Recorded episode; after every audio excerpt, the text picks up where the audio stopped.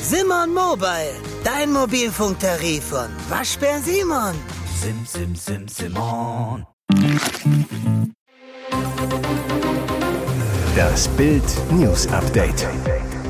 Es ist Dienstag, der 24. Oktober und das sind die Bild-Top-Meldungen.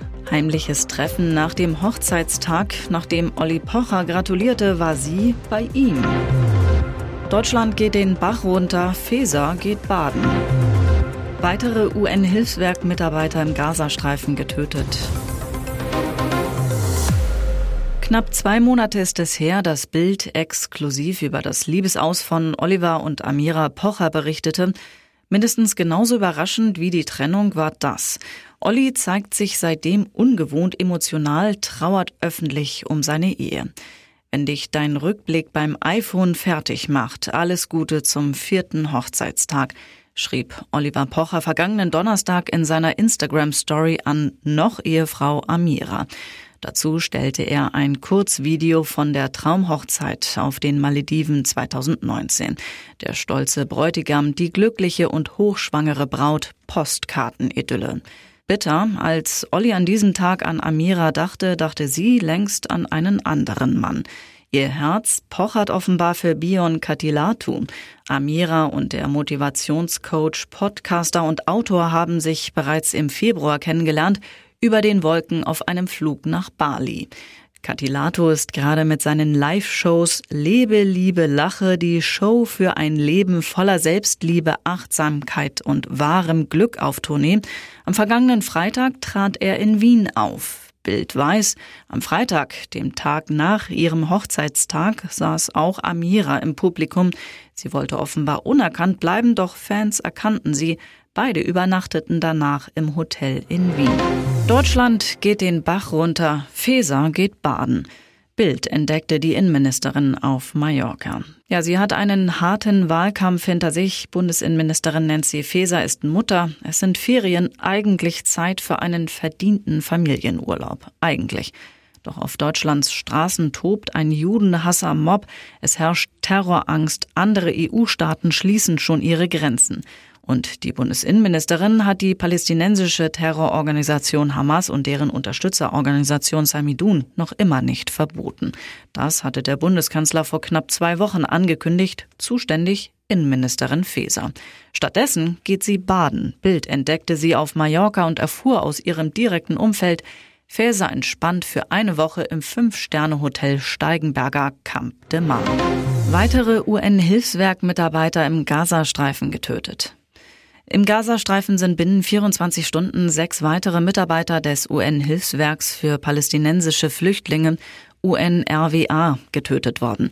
Damit starben seit dem Großangriff der radikal-islamischen Terrorgruppe Hamas auf Israel am 7. Oktober und dem Beginn der israelischen Luftoffensive bereits 35 Mitarbeiter des Hilfswerk in dem Palästinensergebiet, wie das UN-Büro für humanitäre Angelegenheiten mitteilte.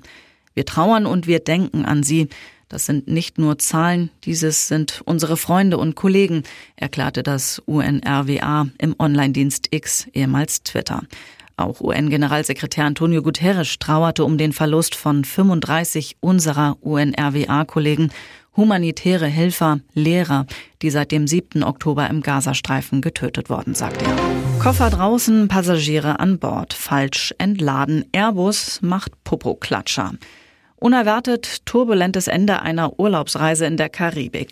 Ein Flugzeug der amerikanischen Fluggesellschaft JetBlue war gerade von einem vierstündigen Flug aus Bridgetown, Barbados am New Yorker Flughafen John F. Kennedy gelandet und zum Gate gerollt. Während die ersten Passagiere aussteigen, kippt plötzlich das Heck des Airbus nach hinten und der Jet legt einen peinlichen Popoklatscher auf dem Vorfeld hin. Fotos in den sozialen Medien zeigen den sieben Jahre alten Airbus A321, wie er in einem Winkel von 25 Grad auf dem Heck sitzt und das vordere Fahrwerk meterhoch in der Luft hängt. Ein Video des Flugzeugs zeigt, dass die vordere Frachtraumtür offen ist. Dies deutet darauf hin, dass das Bodenpersonal bereits die Koffer aus dem vorderen Teil des Flugzeugs entladen hat, während sich noch sehr viele Passagiere im hinteren Teil des Flugzeugs befanden. Und jetzt weitere wichtige Meldungen des Tages vom Bild Newsdesk. Eine Geschichte wie aus einem blutigen Kinokrimi. Zwei Männer sollen ihren Kumpel getötet, seine Leiche zerstückelt haben. Danach schickten Alexander B. und Nico Bo Chatnachrichten an zwei Freunde, baten sie ihnen zu helfen. Die Kumpelzerstückler von der Ostseeküste.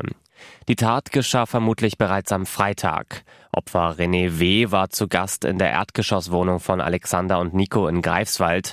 Es muss zum Streit gekommen sein. René starb. Dann sollen Alexander und Nico ihrem Kumpel die Finger und andere Körperteile abgetrennt haben. Polizeisprecherin Claudia Berndt. Der Anblick vor Ort war auch für gestandene Einsatzkräfte nur schwer zu ertragen. Die Tat flog auf, weil Alexander und Nico Sprachnachrichten an zwei Freunde geschickt haben. Darin baten sie um Hilfe bei der Entsorgung der Leichenteile, schickten auch ein Foto des Toten. Doch die Freunde lehnten ab, gingen stattdessen zur Polizei. Eine letzte Nachricht von Alexander B. lautet, wären ja auch nur fünf Kilometer, Digga. Mehr hätte ich deine Hilfe auch nicht gebraucht. Als die Polizisten kurze Zeit später an der Wohnung sind, nehmen sie Nico fest. Alexander war getürmt, stellte sich am Sonntagnachmittag der Polizei. Beide sitzen wegen Totschlags in U-Haft.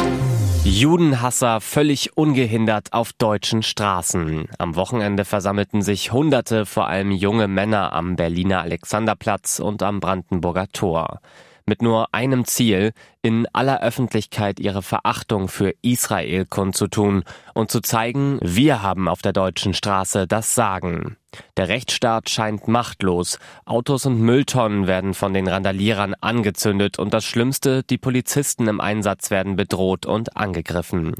Unsere Einsatzkräfte erleben den Hass auf Israel und das Judentum unmittelbar. Sie sind für viele der Radikal-Islamisten die Projektionsfläche.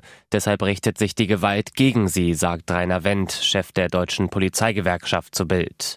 Wendt weiß, dass in diesen Tagen Steine und Brandsätze auf Polizisten fliegen. Die schlimmen Beleidigungen, die sich seine Kollegen auf den Straßen anhören müssen, will er nicht wiederholen. Immerhin, der Verfassungsschutz hat die Hassprediger vom Alexanderplatz auf dem Schirm. Dieser Fall weckt düstere Erinnerungen. In den USA hat ein Pilot am Montag versucht, ein Passagierflugzeug zum Absturz zu bringen. Der Verdächtige saß auf einem Alaska Airlines Flug von Everett im US-Bundesstaat Washington nach San Francisco im Cockpit, obwohl er außer Dienst war. Er soll auf dem sogenannten Jump Seat gesessen haben, einem Klappsitz für Crewmitglieder. Und dann kam es zum Fiasko. Offenbar hatte der Mann versucht, die Triebwerke abzuschalten. Riesenglück. Die diensthabenden Piloten konnten ihn überwältigen und aus dem Cockpit befördern. Nach dem Vorfall wurde die Maschine nach Portland umgeleitet. Dort wurde der Verdächtige festgenommen. Laut Polizeidokumenten handelt es sich um einen Mann namens Joseph David Emerson.